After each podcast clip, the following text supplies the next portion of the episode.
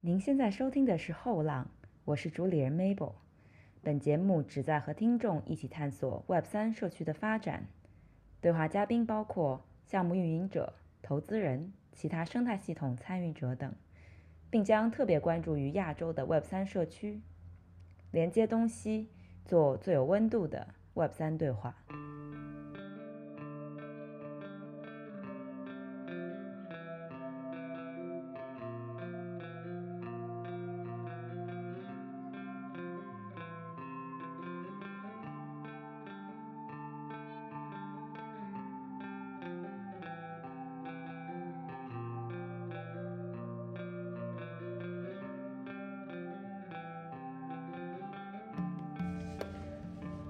Hello，大家好，欢迎来到最新一期的后浪。呃，今天我们邀请到的呢是 Kaito 到 AI 的创始人 Yu。呃，那在开始之前，要不还是老惯例，先请 Yu 介绍一下自己的背景。Hello，Hello，Hello，大家好，很高兴今天在后浪。呃，我简单介绍一下我自己背景好了，我是呃在 Kaito 创始之前，我其实一直都是商科的背景，在剑桥念的本科的经济学，然后毕业之后。做了大概十年左右的传统金融，然后一开始在投资银行，然后后来在二零一七年左右的时候加入了呃 Citadel，然后在 Citadel 大概待了五年左右的时间，做的是二级市场的投资，然后在二零二二年年初的时候辞职，然后开始创立开头。二零二二年初就开始做了，OK，那其实已经过了挺久了，我没有意识到。大概十十五月左右时间了已经。OK OK。你之前一直是在伦敦还是在哪？之前一直都是在伦敦。对我们，我们有个 inside joke，就是说，呃，玉他的他是他是伦敦一霸，然后伦敦小王子。Joking aside 啊，就是我们来聊一下 Kido 是什么，然后你最开始为什么会决定要纵身一跃创立这个项目？Kido 是什么这个问题，就是我们是一个。呃，基于大语言模型的一个 Web3 的一个搜索引擎。呃，至于为什么要创立开头，其实也是有一个，也是有个故事吧。就是，呃，我从一七年加入 Citadel 的时候，然后我在同时，然后其实开始相当于兼职做一些 crypto 的一些 research。呃，当时的一个想法就是，就 Citadel 我自己有自己的一套投资的一个逻辑，然后主要是看二级市二级市场的一个基本面的一个投资。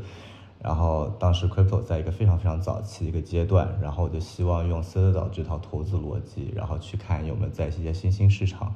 然后有一些机会。那所以当时就开始做一些 crypto 的一些 research，但是我很快就发现，就是在整个 crypto 的市场，这个信息的一个传播和就是基本面的投资，啊，甚至是就是一些金融工具的一些成熟的一个程度。都是非常非常非常不一样的。比如说在，呃，传统的金融市场，然后我有像 Bloomberg，然后，呃，FactSet、Thomson Reuters，然后有非常多的这样金融的工具可以去支持我做各个方面的研究。但在 Crypto 当中，基本上就是没有任何的工具。然后大家其实都是非常，呃，原始的，在比如说在推特上面，在 Discord 里面去去找这样的，呃，这样这样的信息。然后，所以当时我的一个想法就是，为什么没有人就是能做一个一个相当于工具类的一个产品，能够帮助大家真正的在这个呃过程当中做一个就是信息的一个检索，然后辅助所有的这些 research。然后这个是就是最早的一个一个想法。然后当时呃给我比较大的一个呃相当于是呃出来创业的一个冲动吧，算是。呃，我在金融市场里面就是最喜欢用的一个产品，当时叫做 Alpha Sense，然后它的一个呃创始人的一个故事，其实是那个创始人其实是完全没有任何科技背景的，就是因为作为一个 sell side 的一个 research analyst，然后他需要查看大量的就是公司的年报，然后所有的这些信息，然后没有任何的一个就是非常好的一个呃工具能够帮助他，然后他就索性自己出来创这样的一个公司去。解决自己的一个痛点，所以当时给我特别大一个冲，就是冲击是，然后既然我已经在这个行业当中，呃，这么就是这些年一直都在做 research 的这样的一个一个事情，然后并且我也非常看好 Web，我就是 Web 三的这个前景，为什么我还要等着别人出来做这样的一个工具，去真正帮助所有的人了解 Web 三和在 Web 三当中的人去，就是做更多的就是这些方面的一些研究。所以我当时的很大的一个冲动就是说，我就自己出来创建一个团队来做这样的一个事情。所以在二零二一年年底的时候，然后从赛道辞职，然后就是出来融资，然后呃搭建团队，然后从那个时候开始，我们开始创建开头，然后来做做这样的一个就是基于 AI 的一个 Web 三的一个搜索引擎。所以从你的角度，你觉得你们所谓的 mission and vision 就是宗旨和愿景，想要达到做的是什么东西？我们的一个想法就是。呃，为区块链的从业人员以及呃以及所有的公众提供一个全新的一个就是检索区块链相关信息的一个方式。这些信息就包括现在可能嗯散落在各个就是社交平台呃的信息，然后也包括就是在链上的所有的信息。然后也包括所有区块链相关的一些信息，然后现在其实是完全没有一个非常好的一个工具能够让大家来做检索的。然后传统的搜索引擎，例如像，比如说 Google 啊，比如说百度，然后其实也完全没有办法能够在这个领域能能起到这样的一个作用。所以我们希望能就是建立起一个全新的一个方式。然后帮助所有的呃从业人员，然后来来提供一个全新的一个搜索的一个方式。我自己看就是开头有这样的三个阶段吧，就是第一个阶段我们可能呃想做一个信息研究的一个平台，然后这个是我们二月份呃相当于 launch 的一个面对机构端的一个产品，这个是主要是服务于就是在区块链当中，然后做非常深层深层的一些研究的一些呃就是一些机构。比如说像我们现在的一些客户，或者说试用的，或者说一些在我们 waitlist 上面的一些机构，比如说像 Paradigm 啊、Dragonfly 啊，然后 Binance、Coinbase，只要这样一些非常多研究型的一些机构。然后第二个阶段是我们真正为所有的区块链当中三亿用户去做一个 crypto 的一个搜索引擎。然后这个是我们相当于六月份呃 launch 的这个 retail 的这样的一个搜索引擎。但是我觉得整个这个这这个阶段还在一个非常早期，呃，一个搭建的一个过程当中，然后在一个不断演化的一个长期优化的一个一个路径上面，这是我们，但是这是我们第二个一个阶段，就相当于为所有的三亿用户提供一个呃垂直的一个搜索引擎，然后这个搜索引擎可以检索区块链当中的所相关的一些信息，然后我们长期的一个愿景是希望能 build 一个搜索引擎 for the blockchain。然后这个和搜索引擎 for crypto 当中最大的一个区别是在于，我们认为在就是区块链上会承载就是不仅仅是就是说像现在的很多呃交易的数据，然后可能呃现在的用户可能绝大多数的是以交易为主的一些区块链的一些用户，但是在未来会是非常广泛的运用，包括有非常多的就是呃普通的游戏玩家，比如说有非常多的艺术呃艺术家从业者。或者是就是各个方面的人，然后，呃，我们认为在未来，就是世界上的信息会分成两部分，一部分会会在，啊，就整个公开的互联网上，也就是我们现在熟知的所有的这些信息，然后它可以成功的被就是像一些水平的一些搜索引擎，类似于比如说 Google 啊、New Bing、百度这样的搜索引擎给，呃，给给收集到，但是有非常大量的信息，它是存在于区块链上的。然后区块链上的信息其实是与相当于 Open Web 上面的信息是完全不同的底层架构，它需要一个全新的一个搜索引擎，然后能够来对这部分信息进行检索。那开头的长期的愿景就是就是相当于平行于 Google 这样的一个水平的搜索引擎，然后是专门服务于就是所有呃 Blockchain 上面的信息的一个检索和就是 Blockchain 周围的信息。你你说这几点，我有很多就是后面想后续跟进的问题啊。但是先回到最开始，你说这个就是 AlphaSense 的创始人，他呃因为自己要用，但是你你会觉得就其实在这个行业里，就尤其是基于区块链相关的应用和所有的这些项目呃发开展的项目，对他们的这种投资的研究。其实很多时候就是，之所以有些人能够赚到钱，就是因为他有所谓的 information silo 这种散落在各个地方的信息。但是如果你把它都聚合在一起了，其实很多时候那这个 alpha 就不一定存在了。所以对于这个问题，你是怎么看的？我觉得这是一个就是信息演变的过程当中的一个进化，就是我从传统金融投资的一个一个历程来看，就是十年前的时候，真正在就是比如说二级市场的股票投资，然后有非常多信息是有非常强大的壁垒的。嗯，我举个最简单的例子，就是以前我比如说买一只呃车的一只股票，就是车企，然后你甚至有非常多的 alpha 是你去了一个车展，然后所有其他人都没有去这样的车展。然后你知道这个车就是提前它长什么样子，然后你可以就是就是 make 一个呃一个 call，对吧？但是在今天，就是所有的一个车展，然后都会被媒体大范围的宣传，然后你去车展这个事情本身已经没有任何的 alpha，但是我觉得这是一个信息发展的一个必经之路，能够让就是整个信息的传播变得更加的呃公平和透明的一个个好的一个发展，但是 alpha 永远是存在的。就是只是它存在的形式和方式和深层呃浅层的这样的一个力度不一样而已。就是既然它是一个就是不可逆的一件事情，其实对于所有人来说，这是一件好的一件事情，让所有的信息的检索能变得更加的更加的简单。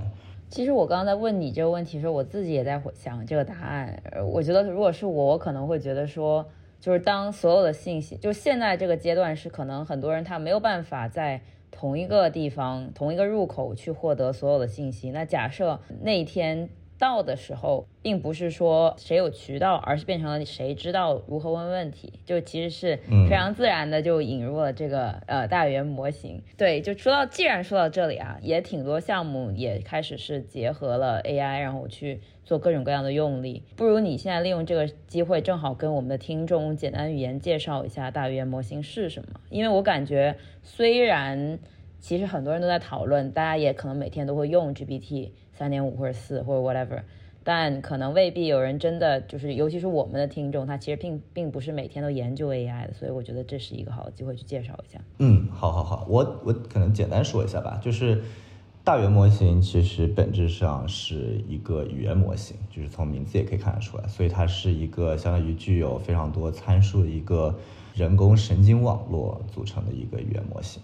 然后它的大体现在于它的参数基本上是 billion 级别的，十亿级别的，对，十亿级别以上。那大语言模型其实在二零一八年的时候就已经开始出现了，但为什么就是从二零二二年十一月是就是 ChatGPT 的发布？然后一下就是掀起了这么大的一个波澜，是因为这次最大的一个发现是，当你的参数的级别达到一定量之后，简单的话说，大力出奇迹了，就是真真的发现就是这样的一个神经语言模型，因为它本质上其实相当于是你给了前面的一个一个一个文字，然后它就是通过概率来算出，就是相当于查阅了大量的文本之后，它可以通过概率算出下面的一个文字一个单词是什么，但发现这样的一个神经语言模型。不仅仅超过了这样的一个一个一个范畴，它甚至可以开始真正的理解语义，甚至是有逻辑推理的能力。这个是所有人都没有想到的。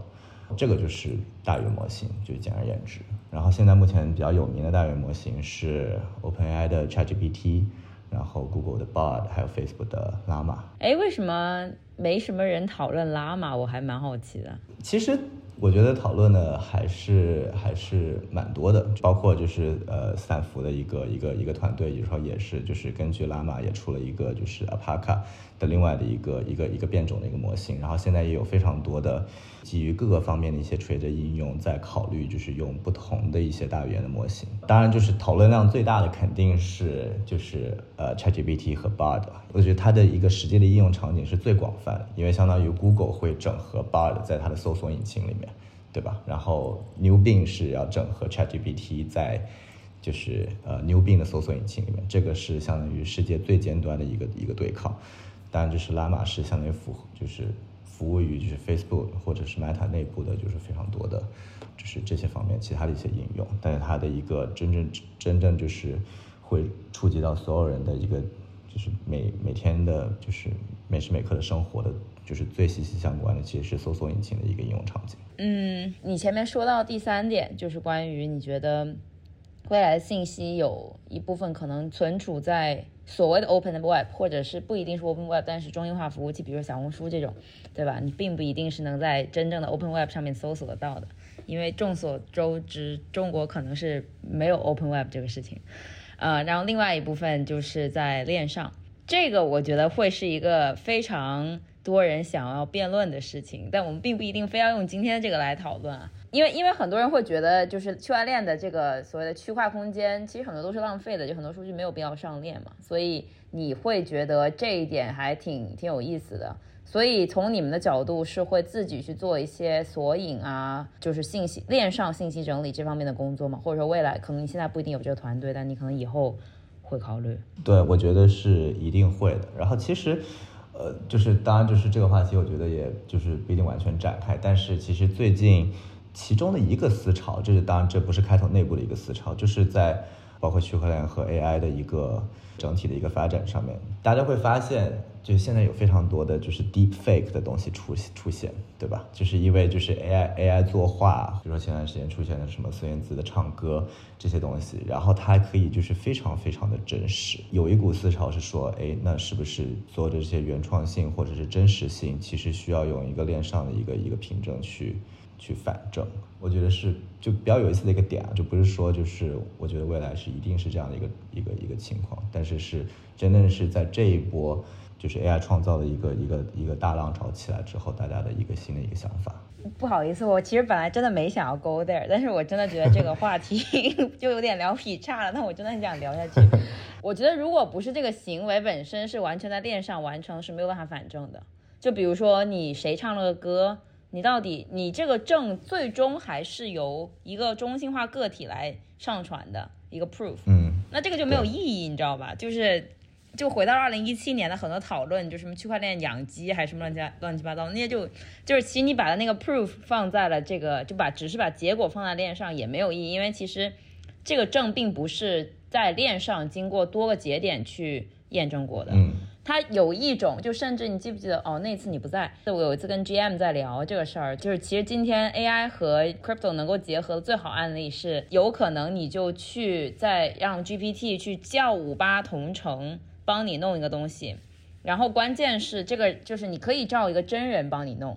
但是呃，他最因为真人需要去做最后的一个验证码还是什么之类的，但是其实这个事情完全是可以自动化去支付的，因为你有 crypto 啊，还是挺难的，我觉得。所以你就会发现，我反正我可能因为就是之前太强烈的观点，觉得说就很多东西在链上，反正你有那么多 block space 无所谓，可能以后都会很便宜，因为会就是被所谓的呃大宗商品化了。但是现在我会觉得，其实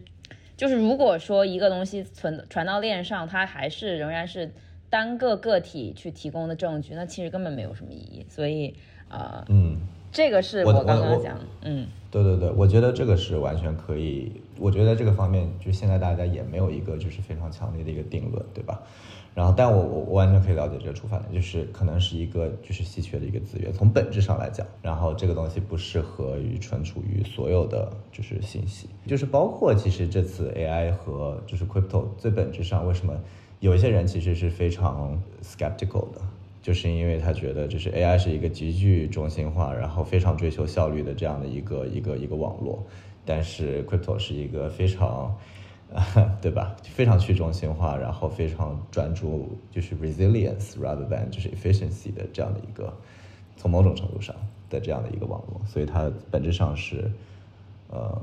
不兼容的，这少数人这么认为。就我觉得每个人他对于就是谁，大家怎么定义区块链这个事情，其实每个人有自己的想法。嗯，但 anyway 吧，我觉得这个要聊，可能可以聊整个整个博客，所以我决定还是拉回来。前面你提到了两个阶段嘛，就是去年的这个 to B 的阶段，然后还有到呃最近推出的，相当于是业内第一个基于大语言模型的搜索引擎，叫 What，W H A T。嗯。这两个产品形态之间的不同，你能不能讲一讲？包括他们针对的用户人群，还有用户体验这些的。这两个产品从呃针对人群上来讲是有比较大的一个区分的。然后它，所以它整整体的一个产品的设计和产品的交互其实有非常大的一个不同。简而言之呢，就是呃我们机构端的产品叫做 Meta Search，然后这样的一个产品是针对于。一些就是每天的工作都是在区块链当中，然后来检索信息，做呃，像是做研究，然后去或者是一些区块链的一些就是从业人员，不管你是就是 builder 也好，还是一些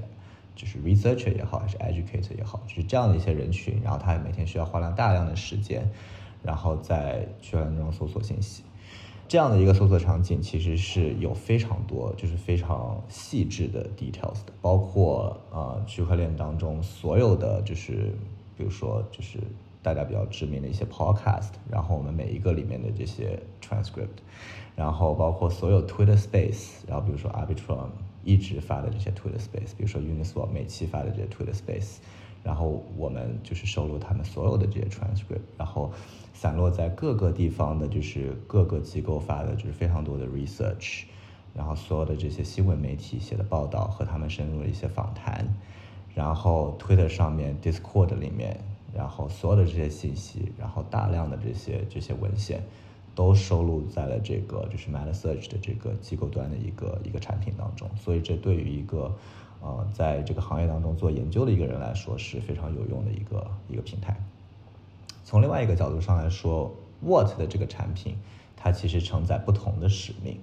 就是它是一个基于 retail 用户的一个产品，然后它绝大多数的 retail 用户，其实在这个，呃，就是在 crypto 的这个就是范畴内，他希望就是非常快的要得到一个答案，然后他的就每天不会花几个小时的时间在 crypto 上面，他可能是，呃，比如说去吃饭的路上，或者是他下班之后看一眼，然后。啊，他想知道就是最近发生了什么样的事情，有没有一些新的一些有意思的一些项目出现，然后他自己的一些投资的一些项目最近有什么新的消息，然后大家就社区里面对这些新的东西有什么新的看法，那这些东西它其实需要一个非常快的一个就是信息检索的一个方式。虽然它同时也是呃兼用了我们所有的嗯就是自己的这一套搜索引擎，就是相当于这套搜索引擎里面收录了所有的这些实时的一些信息，然后存在于非常多不同的散落的信息平台上面，但它从信息的一个交互的一个体验上来讲，是一个就是非常快速的一个一个总结式的一个呃一个一个体验。你们你们是基于 GPT 的对吧？对，我们是基我们现在是基于 GPT，但是。呃，在上周的时候，就是 Google 也给了我们就是一个一个新的一个 grant，然后是让我们去集成，就是相当于 Google 的 Bard。所以在就是现有的这些大语言模型之上，你们自己后台做哪些额外的优化，或者是一些一般人看不见的一些工作？嗯，其实最重要的一块就是，呃，就不知道大家有没有这样的一个体验，就是如果你问，就是就是现在我们其实。我自己的工作当中或者生活当中，其实是经常会使用 ChatGPT，但是你不会用 ChatGPT 去帮你去检索最新的消息，然后因为它不具备实时性，然后即使是 ChatGPT 连了你的 plugin，它只能检索到一些非常浅层的，然后在就是搜索引擎上面能搜索搜到一些东西，但如果你就是真正在就是 Crypto 当中就是想检索一些信息的话，你是没有办法完全没有办法用 ChatGPT 的。所以我们其实有大量的工作是，呃，是相当于，你可以想象是给 ChatGPT 一个呃呃，就是一个接收的一个，就是相当于给他一个眼睛，给他一个给他一个 Oracle，对，然后就是让他学习到或者说接收到现在呃就是 Crypto 当中发生的所有的事情，然后再利用他的就大语言模型的能力。去对这些信息进行，不管是分析也好，还是总结也好，我很喜欢的一个 Sam Altman 说的一句话，就是 OpenAI 的 CEO，他说，就很多人问他，就是就比如说，就是现在就是 AI 创业啊，所有这些就是非常多的人就想到非常多的一些垂直一些 idea，然后什么样的一些 idea 可能是他觉得就是第一步来说会比较靠谱的，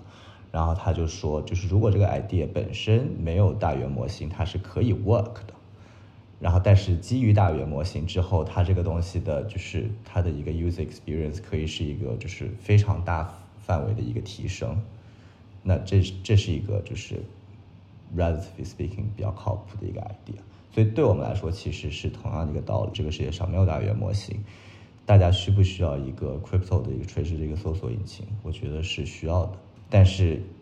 当我们有了大语言模型之后，这样的一个信息检索的一个效率是是以前远远没有办法能够比拟的，所以这是我们想去做的一个事情。对了，其实是一个有一点悖论，但是就是你刚刚说的，他说的点核心在于，就是可能没有 GPT 或者没啊对，就是 OpenAI 的人嘛，所以是没有 GPT 的话，可能也能做。但事实上，在你刚刚说的这个问题，也就是我们这个行业的信息需要一个聚合器的这个问题，没有大语言模型之前，其实能做出来的效果几乎是没有什么意义的，因为嗯，因为信息实在是太多了。而且它四散的地方也也确实是跟原传统的这个金融的市场呃不太一样，而且这个市场现在这个市场本身就是任何信息无论真假都可以影响市场本身，就是说从哪儿来的是否真实这个事情也不重要，因为你最终是看结果嘛，你是看这个信息本身的传播程度和影响的结果。如果说你一个特别假的消息，但是它传播的特别好，那你最终其实就已经是对于整个造成了影响。那其实它仍然也算是一个很重要的 factor。那你说很多做研究的，他可能也会想要去看到这个最最相关的东西。所以我觉得你这说的挺有挺有意思。我其实比较好奇的是，就刚刚回到我们刚刚说的这个第二阶段和呃第一阶段和第二阶段，第一阶段的商业模式是。传统的这种订阅制的吗？还是说有不一样的方式？然后第二阶段会是什么样的？对，第一阶段是传统订阅式的。其实，如果就是就是刚才我觉得你讲就讲的点，我是就是很很多方面是同意的。但是我觉得有一点是，呃，就是其实我们第一阶段的这个产品，在就是就是在二月份推出的时候，那时候是没有没有集成呃大语模型的内容的。在业界是有非常多的一些机构是就是非常需要的，所以它其实本身是一个，它它有一个非常传统的一个内核。但是也已经有就是 Nansen 啊，或者是一些其他产品，你觉得你跟他们这些相对而言同类，现在肯定不算是完全直接竞争了嘛？因为说实话，呃，他当然他们也有可能会用到呃大语言模型啊以后，但就是在当时你还没有用到这个 LM 的情况下。你觉得跟他们最大的不同，你 cater 出来的这个产品最大的不同是什么？其实就是本质上来讲，就是不管是 Nansen 也好，就是 Nansen 其实在我看来是一个就是 data analytics，或者是 Masari，Masari 的 Masari 是就是非常像就是 Bloomberg 的一个产品，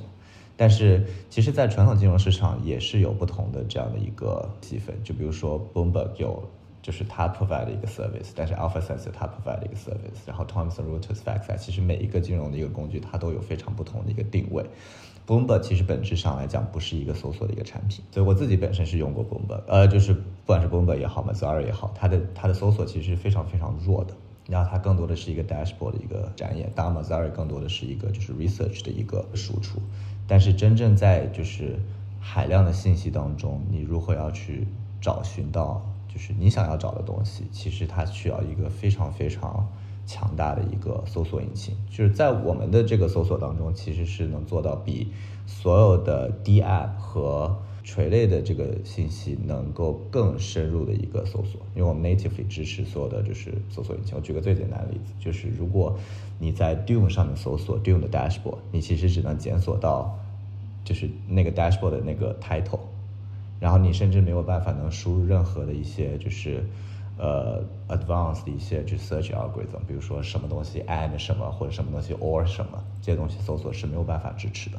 但是在我们的搜索引擎里面，如果你想去搜索这种 dashboard，你可以甚至搜到就是整个 dashboard 里面的各种 text widget，然后你可以有各种复杂的一个搜索逻辑。那这只仅仅是就是对 Dune 而言，但是我们还有就比如说所有的 transcript，然后。有非常强大的一个 filter 的一个能力，甚至在所有的 Discord 里面，我们可以帮你去 tag 那些 message 是是 team 说的。所有的 governance proposal 里面，你可以知道，哎，Uniswap 的上一个就 team 的发言是在什么时候。然后在 Twitter 里面，你可以就是有非常强大的一个数据结构去帮你发现，就是这样的一个东西，它的一个信息是如何传播的。所以这些都是都是一些。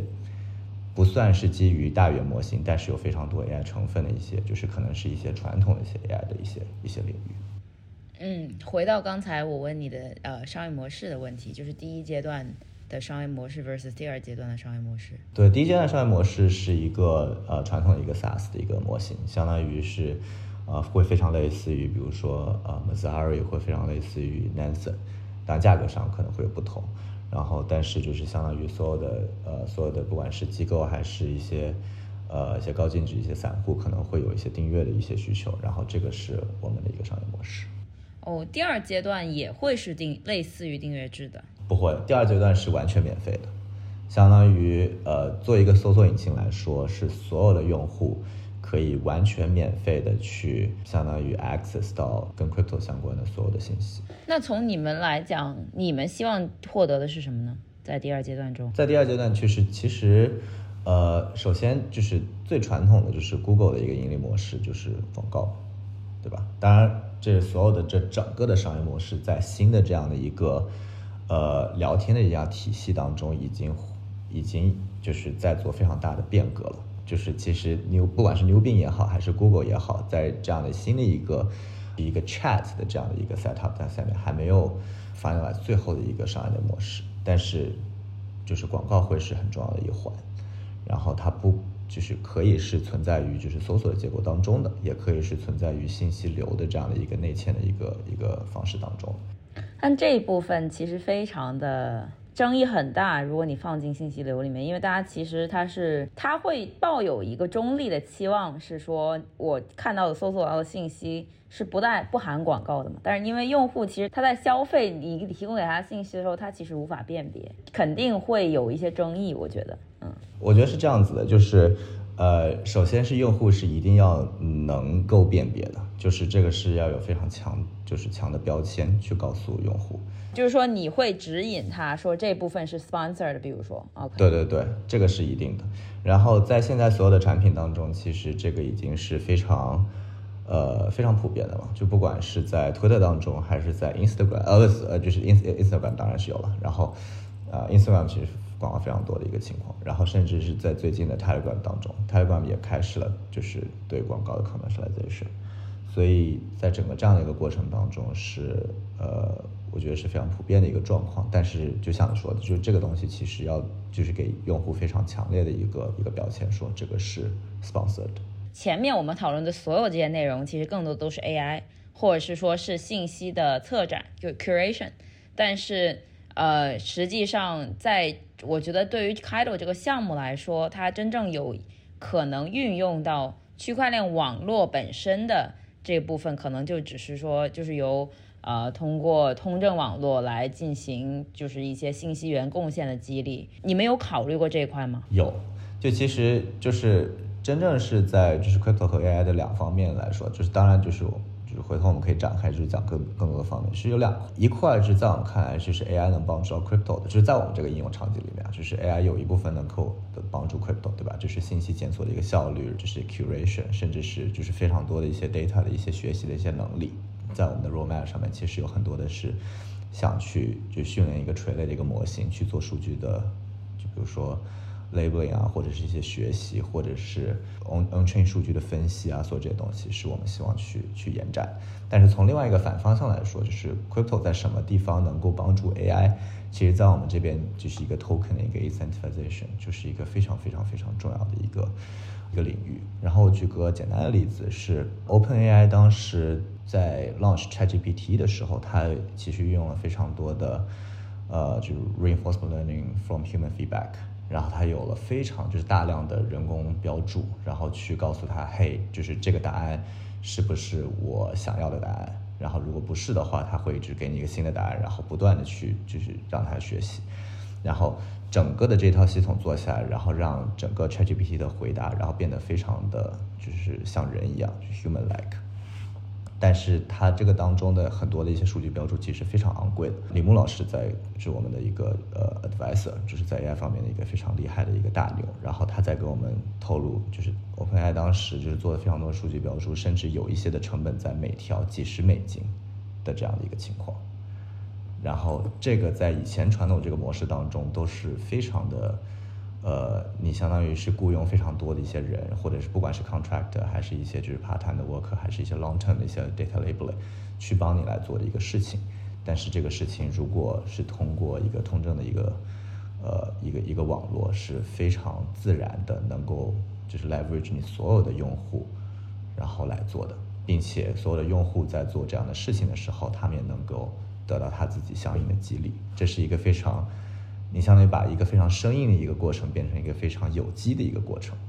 然后和用户一起共创一个一个很好的一个产品。其实这个就跟很多其他的人工劳力的贡献的这种网络一样，比如 Helium 或者是一些其他的，其实本质上是更大范围内的通过同一个网络，然后摊薄，一个是摊薄这个劳动成本在前期，然后后期它那个当然它是肯定有一个 upside 的这个。呃，期待值在里面的，所以我觉得这一块应该，因为现在你可能还会再打磨一下产品吧，然后，但是我觉得后期这个的确是一个比较有意思的事情。对，然后我，然后我再补充一点，就是这个当中有一个非常重要的一个假设是，这样的一个行为是有非常大的一个网络效应，不管说 Helium 的那个事情也好，还是说，比如说在链上的就是流动性来说。当有人做了这个事情之后，在我们的 case 当中，就是有越来越多的人做标注了以后，他们所有这个网络当中，就是包括我们自己的 search engine 的 performance，然后大家的 user experience，然后所以整项整就是整个有一个非常强的一个网络效应，然后一个正向的一个循环，然后能帮助着整个生态系统。对我其实还想问一个问题，就是刚刚说到苹果，我突然想起来，就是我相信你们肯定也去会去尝试做 app 端嘛，但是除此之外。会不会在一些其他的这种呃聊天软件或者是一些其他里面去做一些插件，会有这种考虑吗？有，有这样的考虑。因为当我们其实最早的这几个团队成员都是在就是社区里面认识的，然后我们就是在 Telegram 的社区里面，然后天天讨论东西，然后就非常多这种。当我们自己当时做了一个 research 的 DAO，然后就是开始讨论这样的东西。但是你会发现在这些就是举个最简单的例子好了，就是 Telegram 的社区里面，如果大家能够有这样的一个插件，能够非常快速的去索引信息，并且能让所有的人都看到，这其实是一个非常有用的一个一个一个图。可以期待一下，毕竟果爹现在确实是比较难伺候。对，然后最后我想聊一下你们这个最近完成的这个 A 轮融资啊。首先先恭喜你们，呃，要不你跟我们听众说一下这一轮融资大概的一个情况，然后还有主要目的。融资是为了做什么？这轮融资其实跟上轮没有差的特别远的时间，我们是算是去年八月份就是 close 的第一轮，然后当时是 Dragonfly 红杉中国，然后 Jane Street Folios，然后还有其他的一些呃就是 venture 的基金，然后一起来一起来投资的。然后在今年六月份的时候，我们相当于融了第二轮，然后这一轮主要的一个目的是因为在二月份的时候，我们决定。呃，要去去扩张团队，然后去呃，在机构端的产品之外，然后有一个就是非常大的一个 focus 会在我们就是 retail 端这个产品上面。所以从二月份到现在，我们大概团队的成员从十二个人的一个团队，到了现在大概二十二个人左右的一个团队。所以整体团队的一个规模是非常大的一个增加。然后在这样的一个背景下面，我们就选择就是再再融一轮。然后我们这一轮是。呃，是 Superscript 和 Spartan 一起一起领投的，然后相当于是能在资金方面给我们更多的支持，团队的一个扩张，然后再再下一步就是我们在产品线上的一个一个拓展。额外问一个，就是这一层转变，因为我很记得去年应该是第一次聊完是大概六五六月吧，然后后面不是就你也说。呃，更多的会做机构嘛，然后也有很多人去在你这个 wait list 上面，但是突然你们决策就是一定要做 C 端的这一个呃思想转变是怎么来的？我还真的蛮好奇，想听你说说的。我觉得最大的一个转变其实是在一直以来这样的一个垂类的一个搜索引擎，就是其实我们就是一开始也讲了很多，就是这样的一个垂类垂类一个搜索引擎，它其实是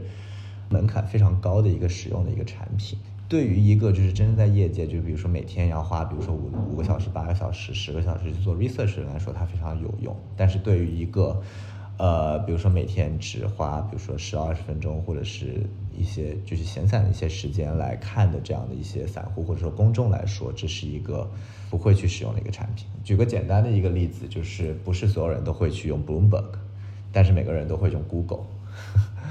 那在这样的一个情况下，其实。我觉得大语言模型就是给我们最大的一个一个一个转变，是让我们在就是整个过程当中，我们一开始最简单的一个 prototype 是相当于是把我们从就是任何一个任何一个词条一个 query 搜索出来之后，然后我们把最前面的十个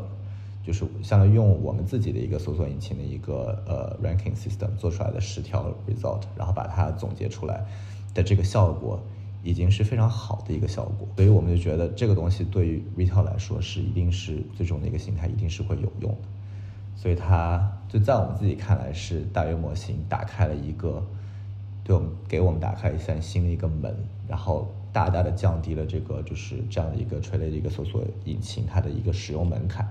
能够让希望在五到十秒钟当中能得到一个解答的一个用户，能真正用起来我们的产品，而不需要就是对每一个 topic 它需要花到几十分钟或者是上个小时，然后去做一个深度的一个研究。其实还有一个点，就是这个是也是我过去这两年的观察吧，就尤其是随着整个信息源的民主化，或者说每个人他都可以自己成为一个发声的源头，而不需要去嗯再像传统金融市场那样去依靠。某一个，比如专业的那个 press release，或者是怎么样的去才能散播信息。所以其实，在这个市场里面，有大量的大散户或者说 KOL，他根本不需要做一个机构，他也仍然可以去参深度参与市场和影响市场。而且我觉得很妙的一点是，实实际上做这个就做 k i t o 这一类的产品的，实际上本质上也是让更多的这种半专业的人。去能够更好的去扮演一个所谓在过去这种机构的角色。如果按照这个趋势来走的话，那其实真正会花大钱去，就好像当年就买个 Bloomberg 机一样的嘛，对吧？要上万美金，就是其实真的会去做这种订阅制的机构，未必真的有那么那么多。所以其实 C 端市场在我看来是一个几乎不可避免的一个话题。所以其实我也就挺兴奋的，看到你们在做这一块相关的事情。嗯嗯，我觉得我觉得也是这样的一个想法。而且其实我觉得这个整体的这个市场的一个市场的结构，也一个是跟传统行业也非常的不一样，对吧？就像你刚刚说的，其实就 crypto 当中，crypto 当中其实有非常多的这种大散户。然后，但是另外一个方向就是现在的一个行业的一个发展的一个一个方向。如果看最近的，就是比如说一两年。可能是机构比较惨的一个一个一个一个情况。其实真正这个行业撑起来的，真的是非常多的一些大散户。好的，再用用用你们的话说，就是 organic flow。那好吧，那我们对对对，今天就先聊到这里，很开心啊，希望。之后可以有更多的关于 t o 的这个产品更新，关于你们的这些产品的链接，我会放到播客的 show notes 里面。好的，好的，非常感谢，非常感谢 Mabel。好的，拜拜，拜拜。